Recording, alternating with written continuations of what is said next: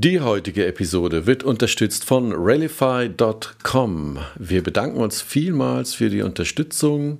Also, um es kurz zu machen, Rallify formuliert ihre Inhalte so, dass sie bei Google auf Seite 1 ranken.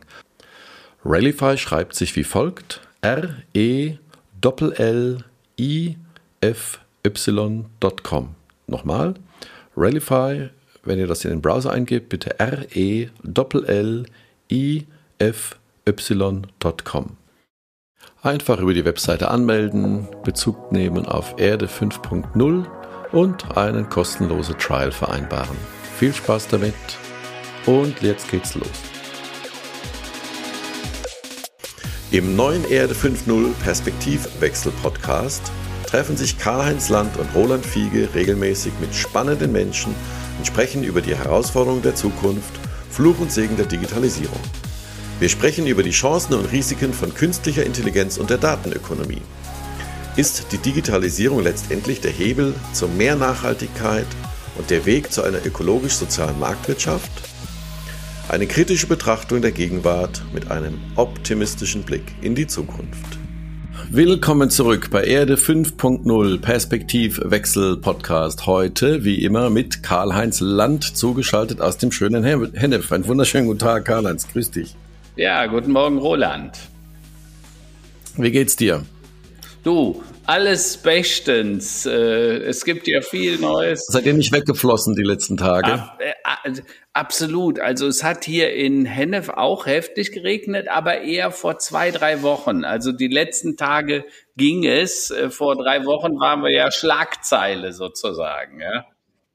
Na, und heute äh, zugeschaltet ein Gast, ein sehr erfolgreicher Gast aus dem Bereich äh, Venture Kapitalgeber für Startups, äh, Jörg Binnenbrücker, Founding Partner bei Capnemic Ventures. Grüß dich, Jörg. Hallo. Hallo zusammen. Erzähl mal, wo treffen wir dich heute? Ja, heute bin ich unterwegs. Normalerweise sitze ich am Kaiser Wilhelm Ring in Köln äh, mhm. oder in Berlin in unserem Büro. Ähm, ja, aber heute bin ich ein bisschen in Deutschland unterwegs. Sehr schön. ähm, ja, da kommen wir mal zu unserer Startrubrik, würde ich sagen, ähm, bevor wir in das Thema Startups, neue Startup-Kultur einsteigen. Ja. Karl-Heinz, wie immer hast du den Vortritt durch den digitalen äh, ja, Blätter Blätterwald. äh, was ist für dich denn heute so die Schlagzeile des Tages? Ja, also, natürlich müssen wir beginnen mit der verlorenen WM. Ne?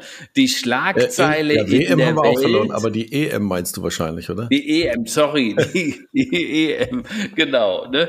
Die Schlagzeile in der Welt dazu war stur an etwas festhalten. Das sagte unser Lothar Matthäus. Ne? Jetzt weiß man ja nie beim Lothar, was ihm sonst noch alles einfällt, aber ich komme mir vor wie in der Politik. Also offenbar ist das scheinbar doch sehr deutsch, dass wir äh, an allem relativ lange sehr starr festhalten. Man wirft das ja auch immer mal der äh, Frau Merkel, unserer Bundeskanzlerin, vor äh, und man weiß auch nicht, was da dann Neues kommt. Aber äh, dennoch sollten wir den Engländern fair gratulieren. Sie waren offenbar die besseren.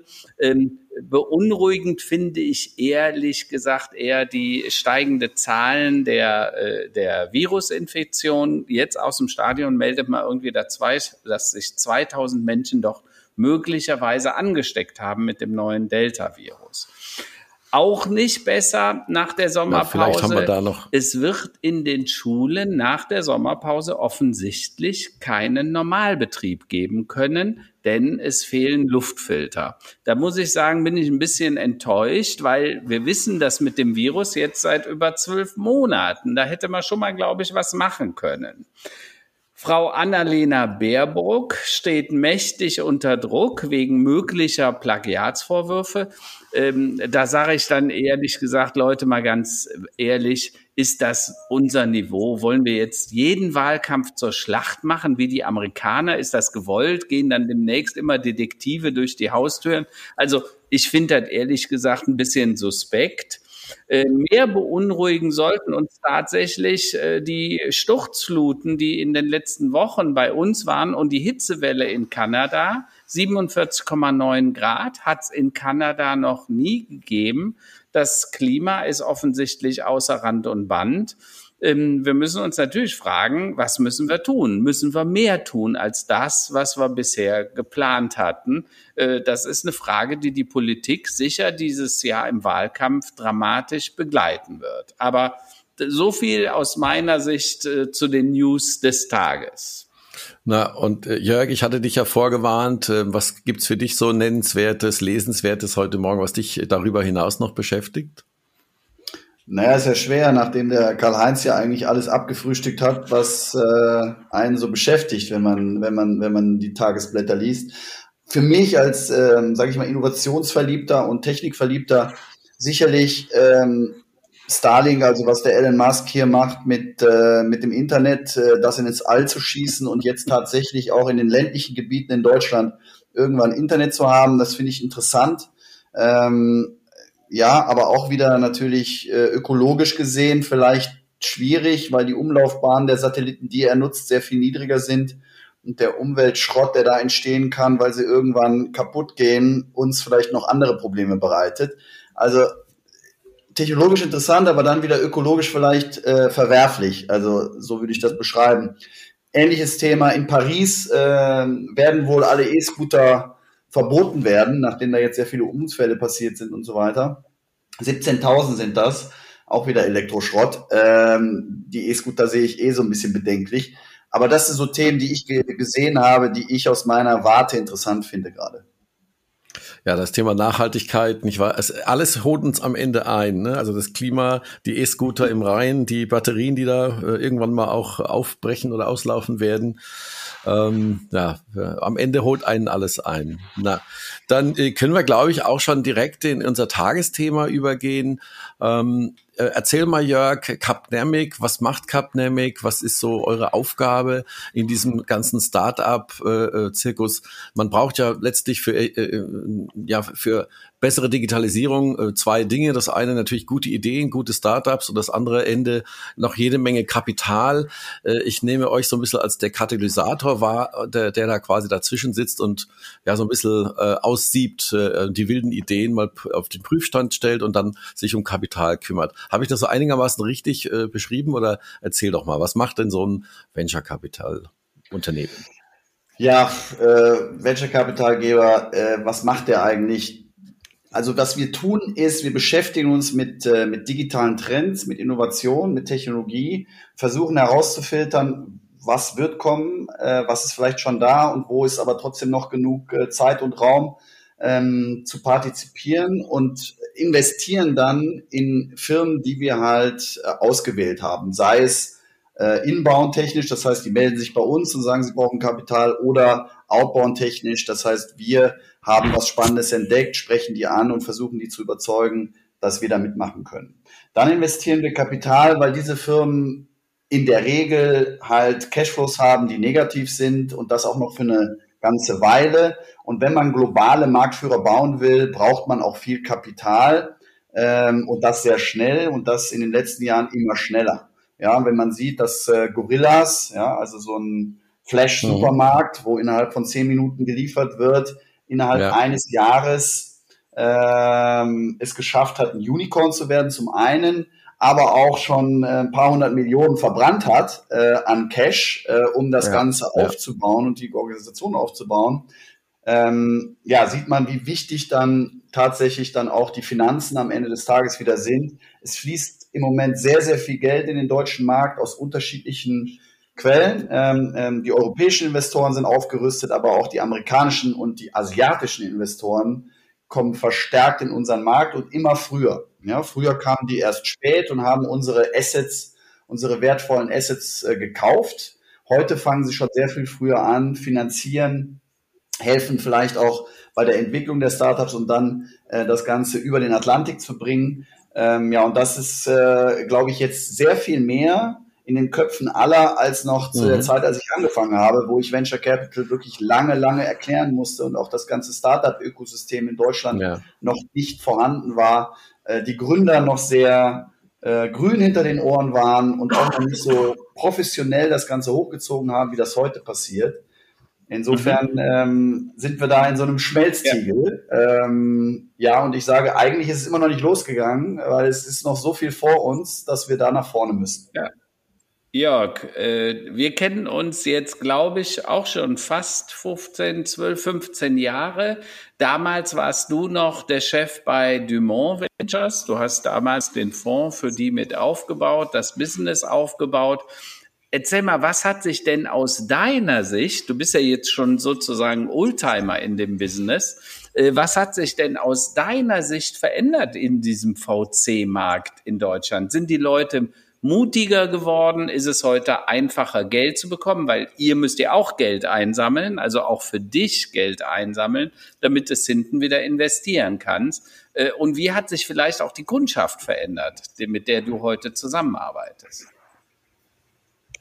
Ja, also es hat sich alles sehr, sehr schnell verändert. Und äh, Karl-Heinz, wir kennen mhm. uns nicht erst seit der Zeit, als ich äh, bei Dumont Venture war, sondern eigentlich aus Anfang 2000 wo du äh, angefangen hast, äh, im Startup-Ökosystem zu arbeiten und ich noch ähm, auf der Beraterseite bei, bei, bei der Telekom war, bei der, bei der Venture-Tochter der Telekom. Ach, da bist du mir das erste Mal über den Weg gelaufen und ich dachte, was für ein verrückter Typ.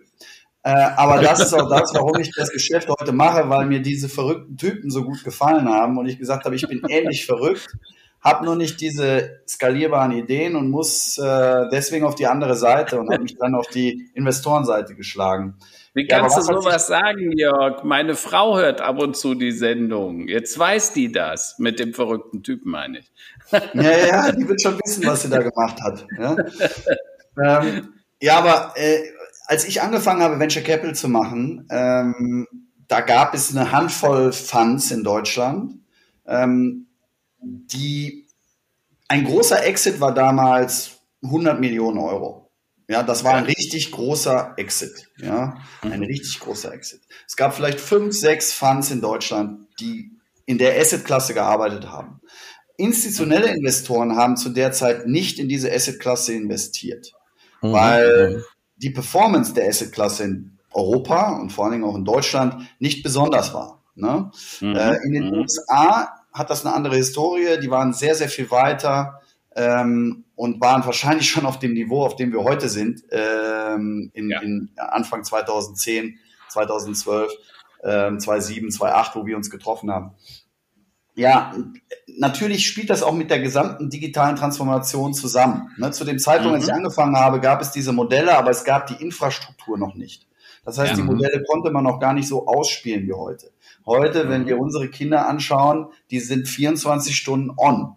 Na, da mhm. sind, äh, die sind alle beschäftigen sich jeden Tag mit digitalen Medien ähm, mhm. und mit, äh, sage ich mal, Verkürzungen von Wertschöpfungsketten. Gorillas mhm. ist ein Beispiel im privaten Haushalt und natürlich auch in der mhm. Industrie und in der Wirtschaft. Ähm, mhm. Und es ist erkannt worden, dass halt das unaufhaltsam ist und dass man sich damit beschäftigen muss. Das heißt, Corporates beschäftigen sich tagtäglich damit. Die haben Innovationseinheiten, die haben eigene Acceleratoren, die haben eigene äh, Beteiligungsvehikel gebaut, um sich dem Thema zu nähern. Ähm, Familien, die ihr Geld anlegen müssen, äh, beschäftigen sich damit, weil diese Assetklasse wichtiger geworden ist. Aktien, man findet mhm. es schwierig, Immobilien, gibt nicht mehr viele neue Immobilien. Ähm, mhm. Gold kann man immer machen, sollte man aber nicht zu viel machen. Das heißt, die Anlagemöglichkeiten gehen auch immer mehr auf Direktbeteiligung, also auf Firmenbeteiligung. Ja. Insofern fällt es uns heute sehr, sehr viel leichter, Geld ähm, locker zu machen, um dann Investitionen mhm. zu tätigen, als noch am Anfang. Ich weiß noch bei Capnemic 1, das war 2012, da sind wir da mhm. zwei Jahre rumgelaufen, um äh, 40 Millionen Euro zusammenzukratzen und dann unser mhm. Geschäft zu starten. Der zweite Fonds hat dann sechs Monate gedauert für 115 Millionen Euro. Und okay. ähm, Vielleicht machen wir bald neun und werden definitiv den Rekord äh, fürs First Closing dann auch wieder brechen. Es geht immer schneller, mhm. weil zum einen natürlich der Markt viel reifer ist und zum anderen die Investoren sich sehr viel mehr mit dieser Assetklasse beschäftigen. Ja, ja, das Bewusstsein ist einfach größer. Ich habe das mal versucht zu erläutern, weil die Leute fragten mich, warum ist so viel Kapital mehr verfügbar in den USA und auch lockerer? Und da sage ich, Leute, ihr müsst bedenken, die haben das seit 30 Jahren machen die das Business und die haben die fünfte, sechste Evolutionsstufe erreicht in Deutschland. Äh, würdest du sagen, wir haben die zweite, die dritte Evolutionsstufe? Wo, wo würdest du uns verorten?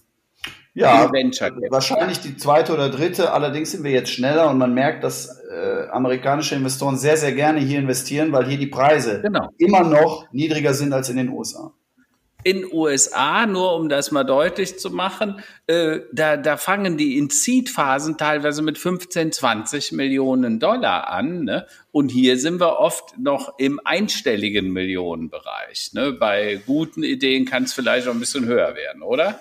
Ja, ja, das, das, das wird gerade höher. Ähm, und ähm, früher hat, äh, haben, haben die amerikanischen Investoren hier kein Interesse gehabt, weil auch die Performance der Deals nicht ausreichend gut war. Aber wenn man jetzt schaut, welche Firmen entstanden sind in Europa, mhm. ja, mhm. Ähm, dann sehen die Amerikaner, sie müssen hier viel tun und da kommt das Geld schnell. Ja. Ja, also so Firmen wie, äh, wie Tiger Global oder Cotu, äh, die schmeißen hier mit Geld um sich, das kann man sich überhaupt nicht vorstellen.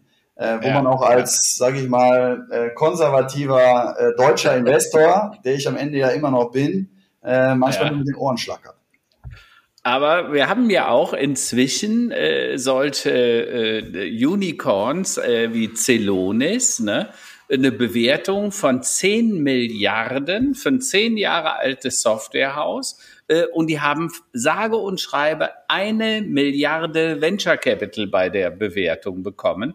Das ist natürlich dann auch äh, so ein, ja, ein, ein gutes Vorzeigemodell. Ne? Und das zeigt, es geht, die Wertschöpfung verschiebt sich halt immer mehr Richtung Software, Service, Plattform. Also wir reden ja auch gerne über Plattformökonomie. Ähm, das haben viele Leute inzwischen begriffen und ich glaube, bei du bist einer der Treiber auf der Investorenseite, aber wir haben, glaube ich, auf der anderen Seite auch inzwischen echt gute Startups, die das kapiert haben äh, und die da auch einiges äh, bereit sind zu tun und auch dafür auch einiges tun tatsächlich.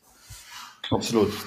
Ja, ich glaube, die, die, das hat ja auch immer mit Ausbildung zu tun. Ähm, ja. Vor 15 Jahren äh, gab es den Beruf des Startuppers noch nicht. Äh, jetzt, dadurch, dass wir schon einige Erfolge haben und dann äh, Leute aus diesen erfolgreichen Startups natürlich auch eigene Ideen entwickeln, kriegen wir eine neue Generation von Gründern, die sehr viel mhm. professioneller und erfahrener schon sind. Und deswegen äh, spielt das alles ganz gut zusammen.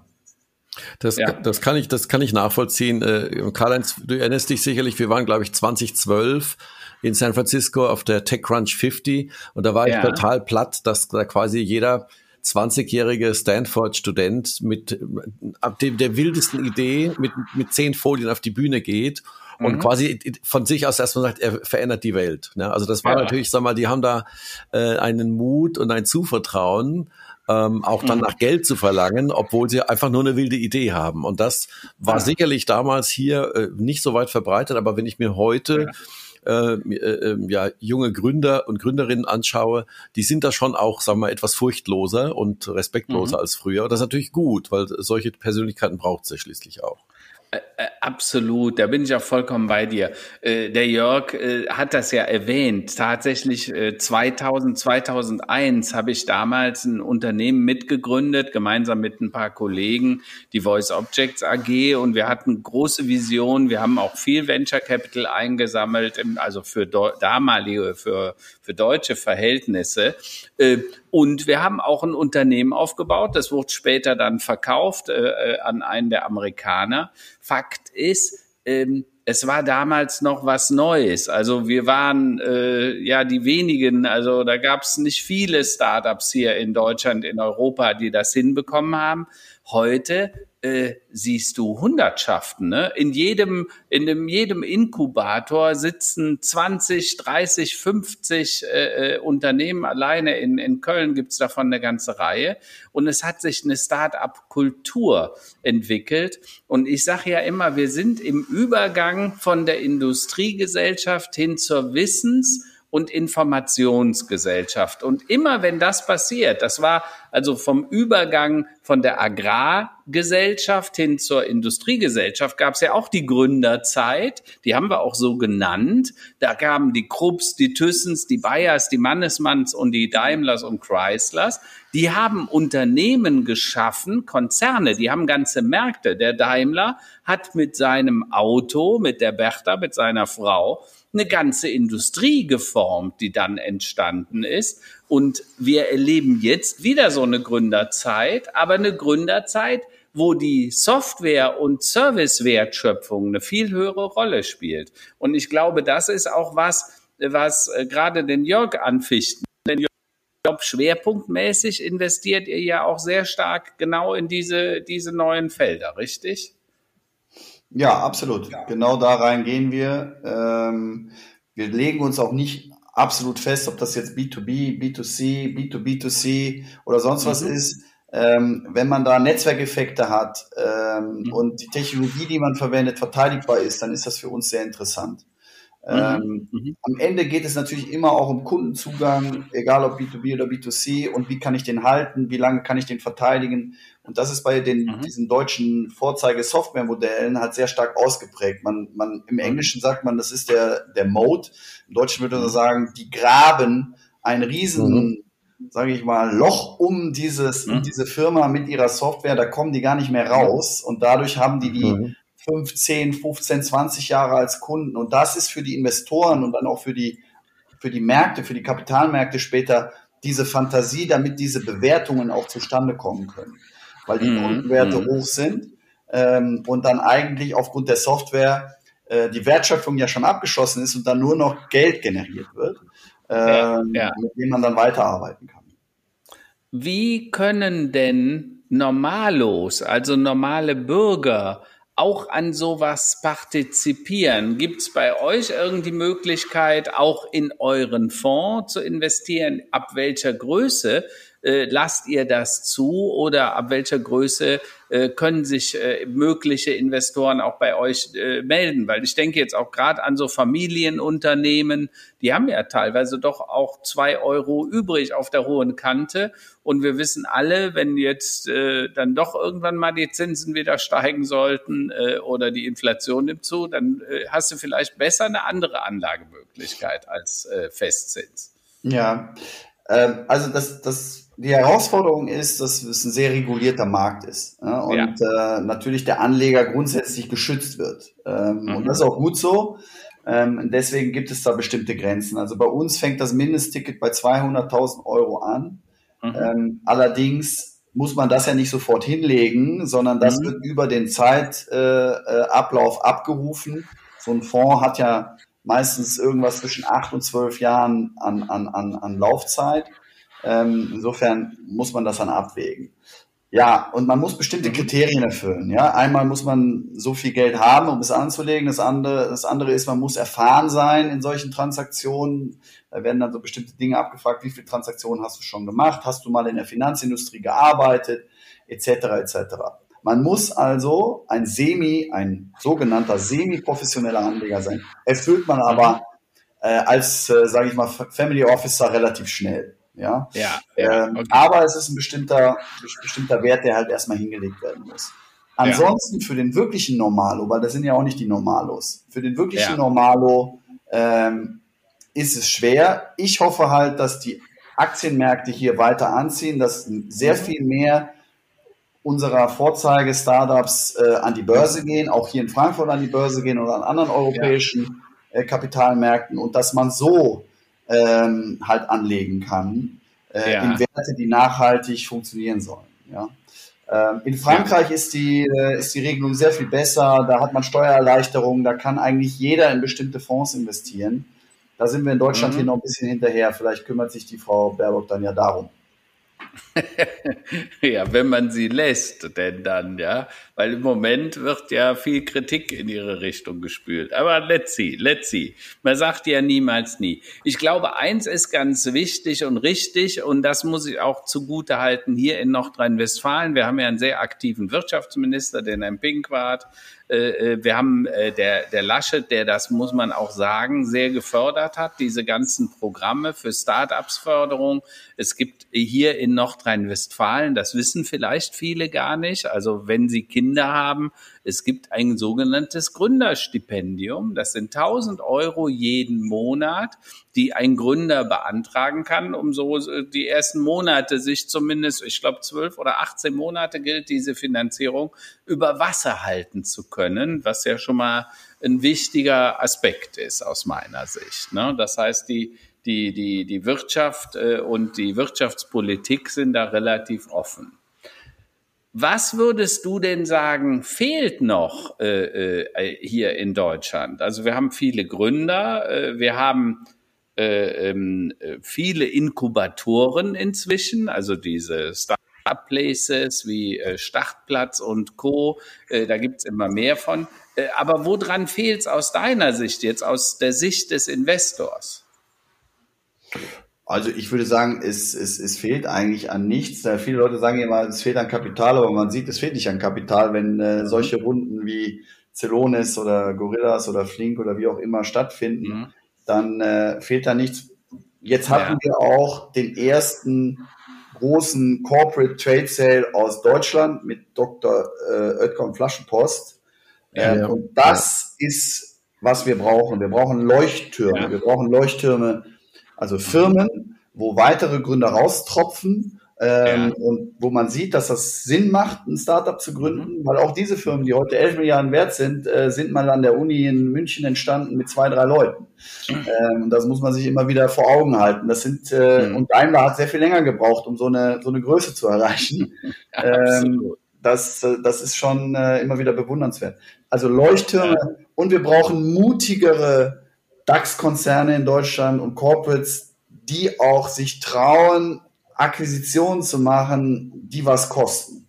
Ja. Wir wollen immer billig einkaufen, aber das ist Technologie, äh, das ist die Zukunft, das kann nicht billig sein. Es ja. kann vielleicht mal günstig sein, aber in, im, im ja. Zweifel wird es eher äh, gut und teuer sein. Ja, ja, es gibt dann auch immer diese schöne Dinge, die Gegensätze, ne? Gut, billig und schnell, ja. Irgendwas schließt sich in der Regel aus, ja. Entweder ist es das eine oder das andere.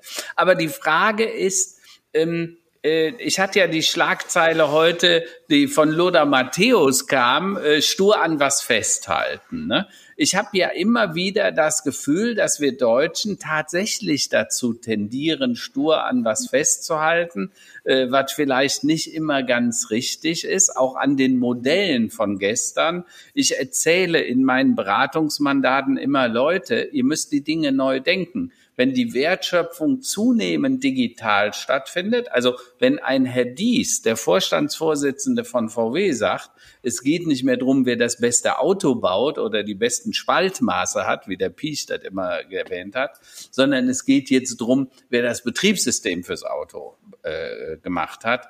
Und ich sage, es geht in Zukunft auch nicht mehr ums Betriebssystem des Autos, weil da wird es vielleicht zwei oder drei von geben. Es wird darum gehen, auf welcher Plattform die Mobilität der Zukunft für dich und für mich gemanagt wird. Und das wird dann eine Plattform wie Uber oder Airbnb oder Vergleichbares sein, wo Ende zu Ende die, die, die, deine Reise geplant und gemanagt wird.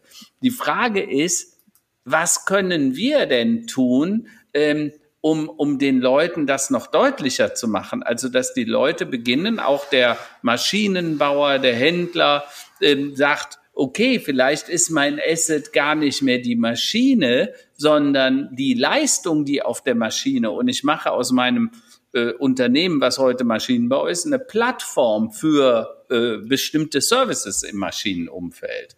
Äh, was müssen wir tun, damit die Leute das besser verstehen? Ich weiß nicht, was wir tun können, aber äh, die Beschäftigung damit ist, glaube ich, der erste Schritt. Und man sieht ja auch mhm. äh, Firmen wie Fissmann, die sehr früh damit angefangen haben, das zu verstehen und sich als Plattform zu verstehen und nicht als mhm. Heizungsverkäufer. Äh, mhm. um das umzusetzen. Und diese Vorbilder, die muss man nach vorne stellen, die muss man besprechen, die muss man mitnehmen mhm. Und Ängste nehmen. Ne? Das Problem ja. in unserer Gesellschaft ist ja auch die Angst. Ähm, mhm. dass da aus der Angst kommt dann äh, das Ergebnis, okay, ich bleibe dabei, wie ich es gemacht habe. Ne? Ja. Ähm, und das ist gerade im Corporate-Umfeld sehr verbreitet. Ne? Also so der, das ja. mittlere Management in einem Corporate vergleiche ich eigentlich immer mit Penicillin. Ja, das ist mhm. reine Abwehr. Das macht nichts ja. besser. Ne? Ähm, es wehrt nur ab. Es lässt nichts ja. zu. Weil auch so eine Bakterie oder so ein Virus kann ja mal verändern und auch am Ende positive Eigenschaften hervorrufen, nämlich mehr Abwehrkraft. Aber Penicillin ist einfach nur eine Blockade. Und das haben wir bei uns in den Systemen, in den Corporates leider zu stark verbreitet. Ein Beispiel, äh, ich habe eine super Software, die könnte jedem äh, Automotive Supplier helfen, äh, besser zu mhm. werden, effizienter zu werden. Nur sie kommen oft nicht durchs Procurement, weil die Firma ist nur mhm. zwei Jahre alt. Und in den Regeln und den Statuten des äh, Procurements-Mitarbeiters steht ja. halt, ich brauche eine Bilanz über fünf Jahre, einen positiven Cashflow und dies und dies mhm. und das. Das kann ein Startup ja gar nicht leisten. Allerdings ja. ist die Lösung, die das Startup hat, zehnmal besser als das, was er sonst ja. einkauft. Das heißt, ich ja. muss meine, meine Regeln, meine Leitplanken vielleicht verändern und neu überlegen. Mhm. Ähm, die, die Frage, die man sich ja stellt, weil du sagst Abwehr, Beharrlichkeit, das ist das Wort, was ich immer äh, gerne benutze. Der, der Bauer von früher, der hatte ja so ein paar Regeln. Äh, die erste Regel sagte, der Fisch fängt am Kopf an zu stinken, ne? also kommt oft von oben. Die zweite Regel, die sagte, ähm, Schuster, bleib bei deinen Leisten. Das, also wir haben immer uns äh, stärker zum Nischenlieferanten entwickelt und die Spezialisierung in Deutschland hat ja in den letzten 50, 100 Jahren sehr gut gewirkt, muss man sagen. So sind ja viele Hidden Champions entstanden. Die haben immer weiter in ihrem Gebiet sich spezialisiert. Und jetzt kommt aber das dritte Sprichwort, die alte Bauernregel, die sagt, Bauer, äh, leg nicht alle Eier in ein Körbchen. Und ich habe so das Gefühl, wir legen immer sehr stark äh, die Eier alle in ein Körbchen, ne? weil wir uns halt so spezialisiert haben. Äh, könnte das auch ein Grundmotiv sein, dass die Leute sagen, nö, die alten Bauernregeln gelten noch und eigentlich gelten sie nicht mehr? Ja, also da ist ja immer auch was Wahres dran, im, äh, äh, bis zu einem bestimmten Punkt. Ich mag aber die, die dritte Regel am allerliebsten natürlich, weil ja. ähm, das ist ja auch das, was wir tun. Wir investieren ja nicht in einen Case, sondern wir investieren in genau. Fund bis zu 40 verschiedene Firmen, um halt zu mhm. diversifizieren, weil nicht alle werden den Weg äh, schaffen, äh, aber manche werden ja. es überleben und die werden groß. Also äh, ja. viele Eier zu haben, das ist immer gut, ähm, nicht nur als Mann, sondern auch als Bauer. Ähm, ja. Und ja, also wenn ich wieder zurückdenke an den Corporate äh, äh, ähm, an das Corporate-Umfeld, was mir noch auffällt, ist halt die Incentivierungsstruktur des Top-Managements lässt mhm. zum Teil gar nicht zu, dass er diese Bauernregeln mhm. verlässt. Na, weil ja, äh, ja. über diese, sage ich mal, Kurzfristigkeit, deswegen, das ist der Unterschied zu, zu Familienunternehmen, zu Mittelständern, die das eigentlich viel besser mhm. könnten, aber zum Teil auch nicht tun. Da können wir nochmal drüber reden, warum ja. ist das so. Aber jetzt im Corporate-Umfeld, wenn ich ein, ein CEO bin und habe einen Dreijahresvertrag, einen Fünfjahresvertrag, und meine Incentivierung ja. ist klar an den äh, Unternehmensergebnissen äh, halt orientiert. Ja, dann, ja. dann schneide ich vielleicht Dinge weg, die viel kosten, die langfristig was bringen, aber ja. mir jetzt äh, für meinen Bonus äh, erstmal ins Nichts Fleisch schneiden. Und das ist halt eigentlich das Schlechteste, was man machen kann, ne? weil die besten CEOs sind die, die langfristig denken. So, kommen wir zurück zum Elon Musk, verrückter Typ, alle haben ihn ausgelacht zu fast allen Ideen, die er hatte. Die waren alle sehr langfristig. Und ja, äh, er als, sage ich mal, Unternehmensinhaber wurde auch nicht vom Thron gestoßen und blieb mhm. CEO und konnte diese Langfristigkeit ja. umsetzen. Heute ist er der reichste Mann der Welt. Das ist eigentlich ein ganz gutes ja, Beispiel. Ja. Also Du hast jetzt mehrere Dinge, sehr wichtige Dinge angesprochen. Also erstens, ich glaube, du hast recht, bei den großen Unternehmen, den DAX-Unternehmen, da trifft das zu. Bei Familienunternehmen ist ja eher die Nachhaltigkeit, die Langfristigkeit systemimmanent, weil die wollen der nächsten Generation. Fissmann ist ja ein super Beispiel, der Max, der jetzt quasi vom Vater übernommen hat, äh, und der das Unternehmen stabil in diese neue digitale Welt führt. Ne? Äh, aber wo wir gerade bei Gründer Gründerinnen, muss man ja auch sagen, weil die, die Gründerinnen spielen eine immer wichtigere Rolle. Da haben jetzt gerade wieder ein paar Frauen einen eigenen Fonds aufgelegt, unter anderem hier die Douglas-Chefin und so weiter, die da mitmachen, weil sie sagen, wir müssen die Gründerinnen ganz besonders äh, äh, fördern und fordern. Ähm, wie siehst du das? Gibt es genug Gründerinnen? Äh, Gründer haben wir ja schon äh, gesprochen. Und äh, bewertest du das in irgendeiner Form? Sagst du, Mensch, ich will hier mal ein bisschen eine Quote auf die Frauen legen oder sagst du, du, ehrlich gesagt, das ist mir Hose wie Sakko, äh, ja.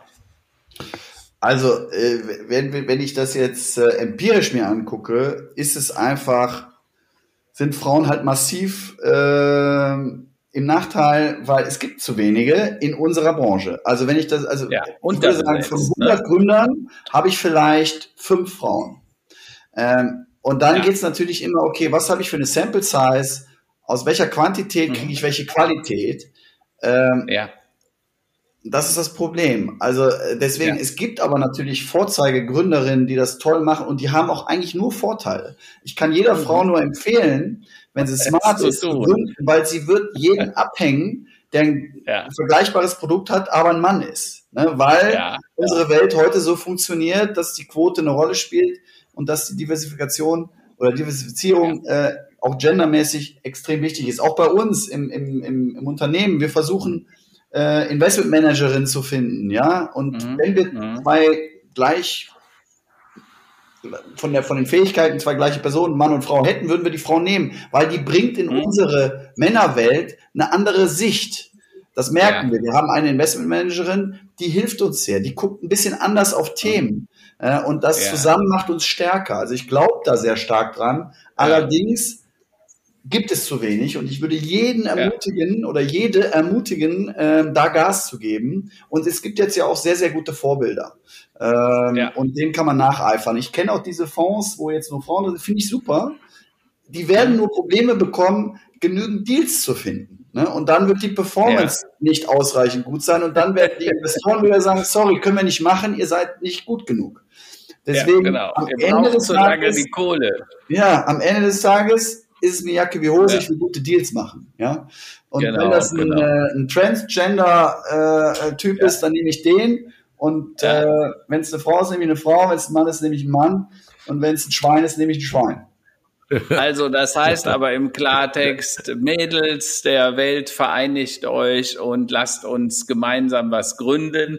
Äh, du bist auf jeden Fall dabei, wenn es ums Investment geht, ums Kapital. Das ist schon mal eine gute Nachricht. Dann, also, äh, jetzt, dann, wenn wir gerade über Deals und Dealflow sprechen, ähm, ja. Äh, gibt es da eher einen Überhang oder eine, äh, überschwänglich viele, die sich bei euch melden, wo ihr dann entsprechend aussieben könnt? Ähm, und äh, unabhängig davon, was ist deine Empfehlung? Wie sollte sich eine Gründerin oder ein Gründer bei euch quasi präsentieren mit ihrer Geschäftsidee, um durchzukommen? In die nächsten ja, also ich Step. glaube, es gibt immer mehr Gründungen, das ist alles gut. Also ähm, wir sehen im Jahr über 2000 Deals und investieren in, sage ich mal, 5, 6, 7. Ähm, das heißt, da gibt es eine Menge auszusieben. Das heißt aber nicht, ja. dass sie alle schlecht sind, sondern dann passen die nicht ins Venture-Modell, weil wir äh, ein bestimmtes Modell haben, die müssen eine bestimmte Größe erreichen, damit das für unseren Fund dann auch äh, entsprechend zurückspielt. Ähm, wie muss man auf Investoren, sei es Venture Capitalisten, Business Angels, Family Offices oder auch immer zugehen? Well prepared, sage ich immer. Also man sollte wissen, was man tut und man sollte eigentlich jegliche Antwort parat haben auf die dümmsten Fragen, die da kommen können. Ja, ähm, und man sollte äh, bestenfalls nicht kalt in so einen Prozess gehen, sondern überlegen, wen kenne ich denn, wer den kennt oder äh, was macht er denn, was interessiert den, mhm. dass ich irgendwie den warm erwische. Ähm, mhm. Wie gesagt, 2000 mhm. Deals im Jahr, äh, die Kalten haben es ein bisschen schwerer auf unseren Stapeln als die Warmen. Äh, und heute mhm. geht alles äh, ja auch um Speed und Geschwindigkeit.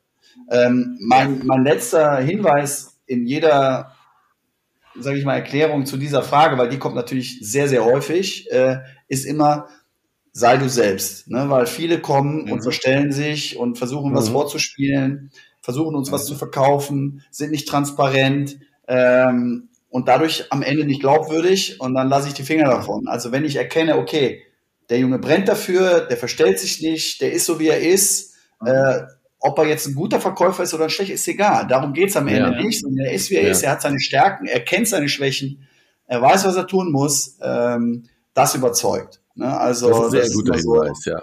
Das Wort zum ja. Sonntag, wenn ich sage, be yourself. Ja. Äh, eine Frage, die ich noch habe, weil mir liegt ja auch das Thema Nachhaltigkeit immer sehr äh, am, am, am, auf der Seele. Habt ihr schon was Spannendes gesehen, was, wo du sagst, ey, das ist auch noch gut, um die Welt zu retten? Also sprich, um ökologische ähm, Kriterien zu bewerten, zu managen. Äh, äh, Gibt es da schon was Spannendes, wo du sagst, da würdest du gerne mit investieren? Naja, wir haben schon in viele Themen investiert, die genau das Thema adressieren. Also ich habe mit Dumont Venture schon vor sehr langer Zeit in Rebuy investiert, wo äh, halt ähm, mhm. die Wertschöpfungskette verlängert wird von, von, von äh, Consumer Electronics äh, und wir die wieder in den Kreislauf ja. geben und da auch regelmäßig ja. ausrechnen, wie viel, wie viel äh, CO2 wir da gespart haben, etc. etc. Ähm, das okay. ist ein Riesenthema. Wir haben in, unseren, äh, in unserer Due Diligence immer ESG jetzt drin, also wo wir uns genau mit den Themen beschäftigen und schauen, okay, was hat das für einen Impact oder auch mhm. nicht und was machen die dagegen, dass es keinen Impact hat. Äh, ja. Wie wollen sie sich da neu aufstellen? Das mhm. wird immer, immer wichtiger. Ich hoffe, dass dieses Bewusstsein bei Investoren, mhm. bei Gründern und in der gesamten Bevölkerung rechtzeitig jetzt noch geschärft wird damit wir das in den Griff bekommen, weil wir müssen da alle ran. Ne? Also ja. jede Industrie, jeder Stakeholder muss sich mit dem Thema beschäftigen. Wir ja, haben auch schon überlegt, ob wir, ein, äh, ob wir ein, auf unserer Plattform, auf der Capnemic-Plattform irgendwann mal einen reinen Impact- oder Nachhaltigkeitsfonds auflegen wollen mhm. äh, und nur solche Themen adressieren. Ähm, haben dann gesagt, okay, vielleicht machen wir das mal, aber erstmal ist wichtig, dass auch der General Fund in jedem mhm. Thema, wo er investiert, sich mit, damit beschäftigt ähm, was das für Einflüsse hat.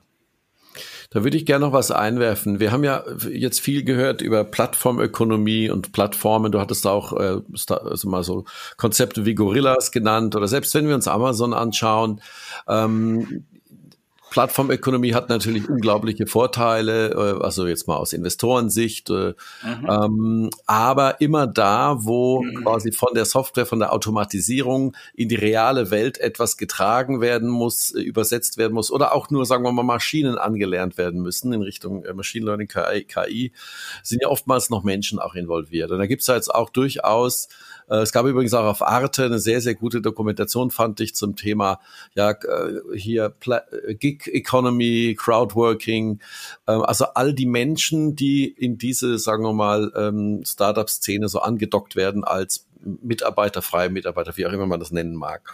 Äh, ist das ein Thema, was ihr auch, wenn ihr solche Deals euch anschaut, schon im Hinterkopf habt? Weil man könnte sich ja vorstellen, dass ein, man sieht das bei Uber, man sieht es bei Deliveroo, ähm, das könnte einem ja auch nochmal vor die Füße fallen zum Thema Regulierung, äh, Steuern, Sozialabgaben und all die, sagen wir mal, Dinge, die ein traditioneller Unternehmer auch ähm, ja, berücksichtigen muss in seiner Kalkulation. Ja, also schauen wir uns sicherlich an, aber ganz bestimmt nicht in der Tiefe, äh, die es vielleicht äh, volkswirtschaftlich äh, hergeben müsste, weil wir am Ende natürlich schon auch äh, kapitalgetrieben sind ja. und schauen, wie die Dinge funktionieren und auch äh, in den nächsten Jahren funktionieren. Ähm, ja, ich glaube, was uns immer besonders heiß macht, ist, wenn wir Themen sehen, die auf der einen Seite äh, Plattformgedanken haben, auf der anderen Seite aber auch neue Jobs entstehen lassen, mhm. Äh, mhm. wo Leute neben ihren Jobs noch was machen können. Also äh, ich meine, auch Uber hat ja äh, am Ende Jobs geschaffen, ja, ja, ja klar. Äh, würde ich sagen, und nicht nur Taxifahrer mhm. zerstört. Ja. Ähm, ja. Und das muss man dann mal in der Bilanz sich anschauen. Ähm, ja, und dann, dann glaube ich, wird dann Schuh draus. Ne? Aber das ist jetzt nichts, wo wir äh, explizit, wenn wir uns ein Investment angucken, irgendwelche Abfragen haben. Ja, ja, ja. Okay. Ähm, was sagst du für dich so, was ist das größte, nächste Ding, wo du sagst, das willst du unbedingt erreichen in den nächsten fünf bis zehn Jahren? Ich meine, du hast schon viel erreicht. Also ich habe letztens noch mit äh, Venture Capitalisten gesprochen und die sagten, wenn ich die frage, die immer, wer ist einer der aktivsten? Und die sagen, äh, der Jörg Binnenbröcker mit Capnemic. Du hast den Laden quasi aus der, aus der Taufe gehoben, äh, ausgedacht und nach vorne gebracht.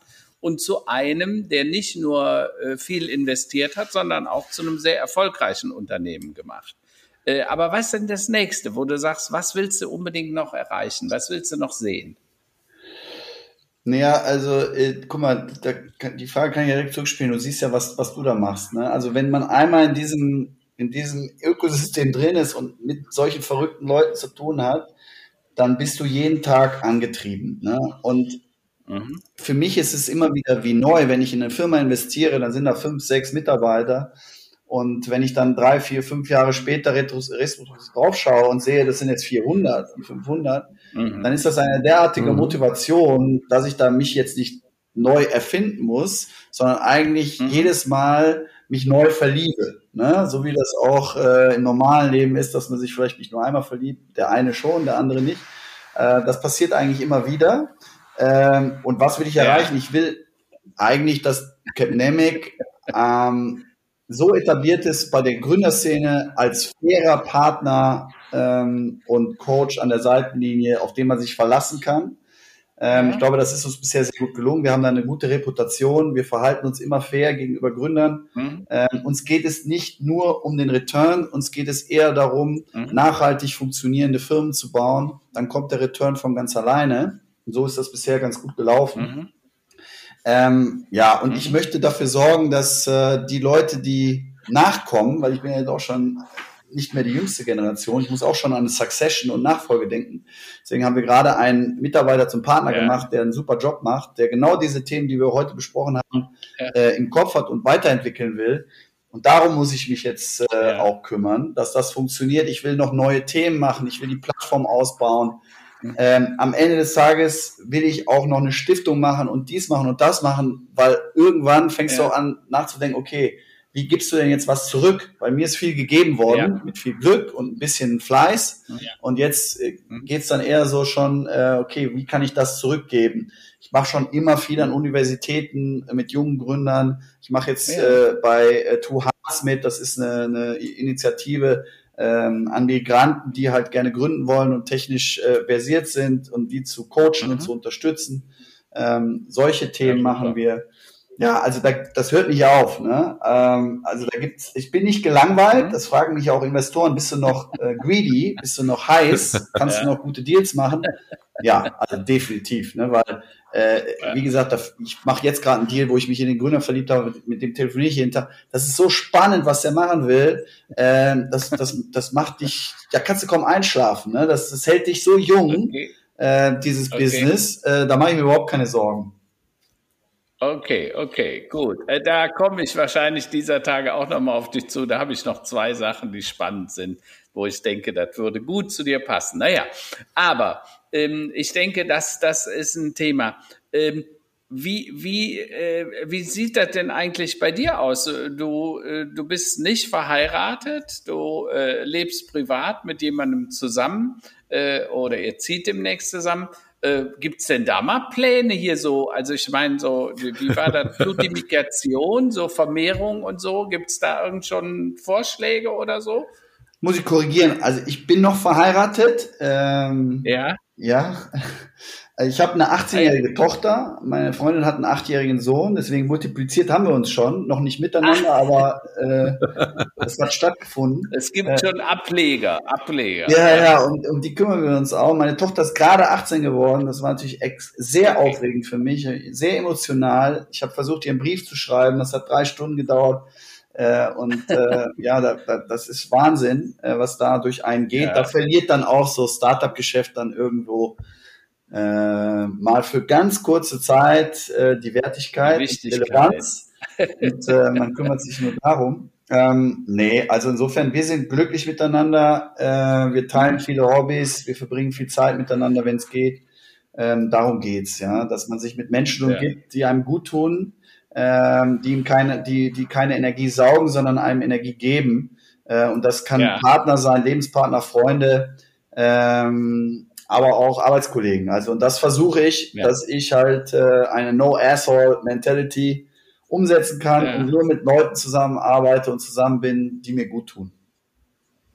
Ja, das ist, und übrigens, das, auch das wird immer wieder erzählt. Du machst das auch sehr gut. Äh, du lädst ja auch zu gemeinsamen Events. Ihr spielt Golf zusammen oder geht mal Tennis spielen und so weiter. Du bist ja selber übrigens äh, äh, hier alte Freunde von mir, die gemeinsame Bekannte, der, äh, der, der Clemens Wirz, der sagt immer, der, der kann alles, der kann jeden Sport. Und was der macht, egal ob der Handball, Fußball oder Golf macht, der ist immer einer der Besten. Und da warst du auch immer extrem ehrgeizig. Ist das der Ehrgeiz, der dich auch in der VC-Szene so treibt? Ja, ich glaube schon, dass das einen prägt. Ne? Wenn man äh, als ja. Kind schon äh, regelmäßig trainiert, also jeden Tag war ich, ja. hatte ich Training, ähm, ja. dann, dann weißt du, dass äh, ohne Fleiß das nichts wird.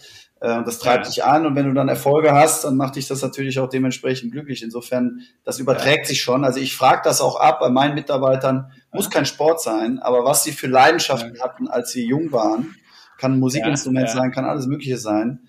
Äh, und wie sie damit umgegangen sind, weil das, das zeigt so ein bisschen, das prägt den Charakter. Ähm, und man sieht schon eine Korrelation. Viele, viele gute Unternehmer ähm, waren auch gute Sportler.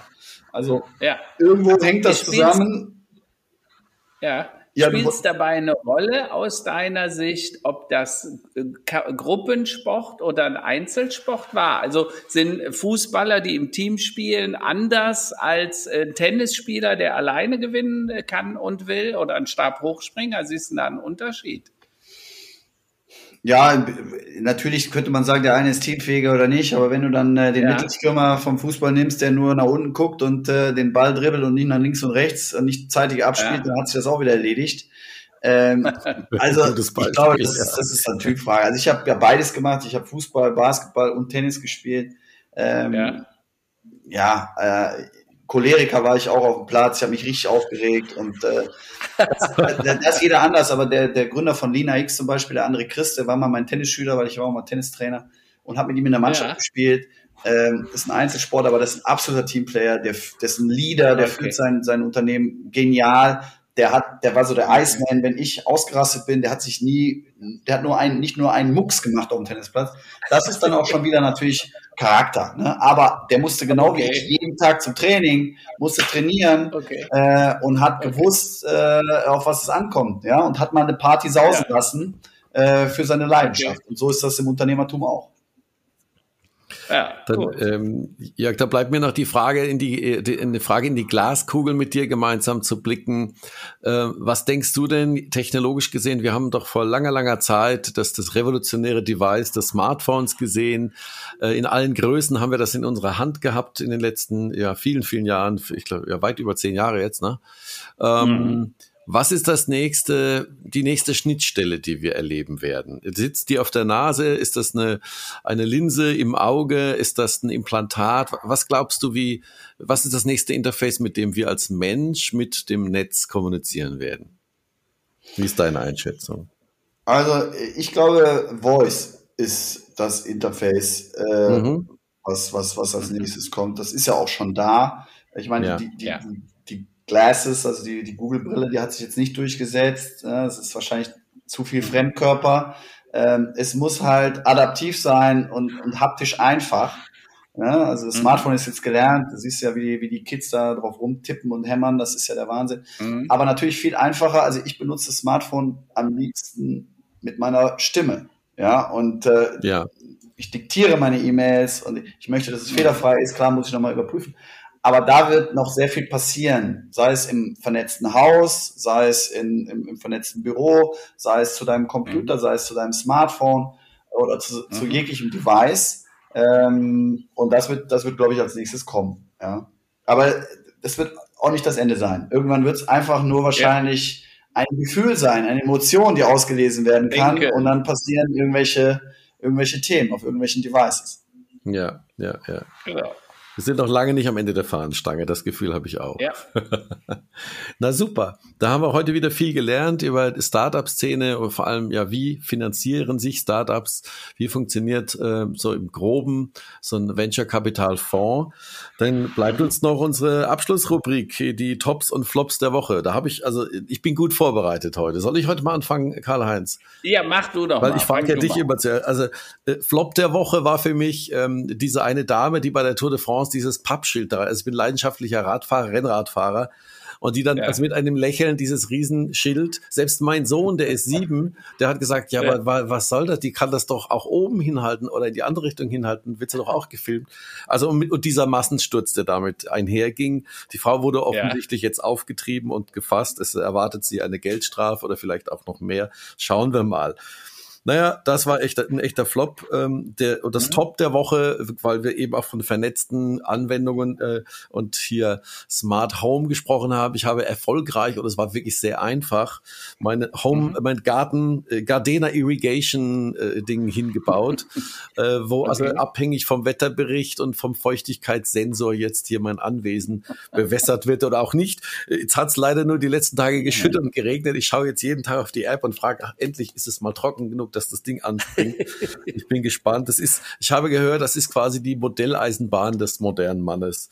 Also, bitteschön. Äh, Smart Home. Das ist für mich so das okay. Top der Woche. Sehr gut. Bei dir, Karl-Heinz. Äh, also bei mir, äh, fangen wir mit dem Flop an ähm, wenn ich mir die Entwicklungen des Delta-Virus in England und Portugal anschaue, dann wird mir für den Herbst ein bisschen mulmig. Deshalb mein Appell, bleibt bitte vorsichtig. Auch die Impfung, auch nachgeimpft sein, heißt ja kein 100% Schutz. Das heißt ja immer nur 97, 98 Prozent. Also deshalb, wenn es geht, in größeren Mengen. Also ich verstehe auch nicht, dass die UEFA da diese Riesenspiele zugelassen hat, in jetzt das äh, EM-Spiel. Ähm, und deshalb bitte vorsichtig bleiben, damit wir nicht im Herbst denselben äh, Ärger wieder haben. Und der Top, ich hatte wieder die erste Präsenzveranstaltung. Ich hatte wirklich einen Vortrag auf einer Bühne und da saßen wow. 100 Leute und das hat mich extrem gefreut. Also wir kommen wieder langsam zurück, aber ich sage eben, äh, bitte, bitte, Leute, lasst uns nicht übertreiben. Corona ist noch nicht vorbei und wird auch noch eine Zeit lang erhalten bleiben, auch die nächsten Jahre vermutlich. Und, Jörg. Ja, Jörg, hast du auch Tops und Flops der Woche für dich äh, de definiert oder schon erfahren in der letzten paar Tage? Ich glaube, der 18. Ja, also, der 18. Geburtstag der Tochter, ich glaube, das war schon ein Highlight, oder? Das ist auf jeden Fall äh, äh, top. Ähm, definitiv. Dann habe ich vielleicht noch einen Top und Flop. Ich bin das erste Mal ähm, das Studio, in dem ich trainiere, also das ist so ein funktionales Trainingsgym, wo ich auch noch beteiligt bin. Äh, da war ich das die letzten anderthalb Jahre immer trainieren mit meinem privaten Schlüssel, aber mhm. nicht mit meinen Trainingskollegen und ohne Trainer. Und das ja. ging, äh, habe ich jetzt vorgestern das erste Mal gemacht. Seitdem kann ich mich nicht mehr bewegen. Also es war top, hat Spaß gemacht, äh, laute Musik, wir haben da gekämpft und haben äh, zusammen trainiert, aber seit zwei Tagen bin ich eigentlich out of order. Da habe ich gelernt. Ich habe wirklich anderthalb Jahre ähm, Arbeitsbeschaffung gemacht, aber nicht trainiert. Ne? Also da ja. bin ich nicht an meine Grenze gegangen. Man braucht dann oft noch den, sage ich mal, externen Impuls. Ja, ja, ja, gut, sehr gut. Wunderbar. Dann lade ich euch beide herzlich mal ein, dann können wir da mal eine Trainingssession zusammen machen. Oh, oh, ich glaube, da habe ich keine Lust drauf mit dir, Jörg. Ich gehe gerne mit dir in Köln trinken, aber nicht Sport. Da hat mich der Clemens vor gewarnt. Ja? okay. Also dann vielen, vielen Und Dank. kein Golf, ja. auch nicht. Golf auch nicht. Aber hier mit deinem, nee. äh, deinem Elektro-Mountainbike vielleicht, Karl-Heinz. Hm?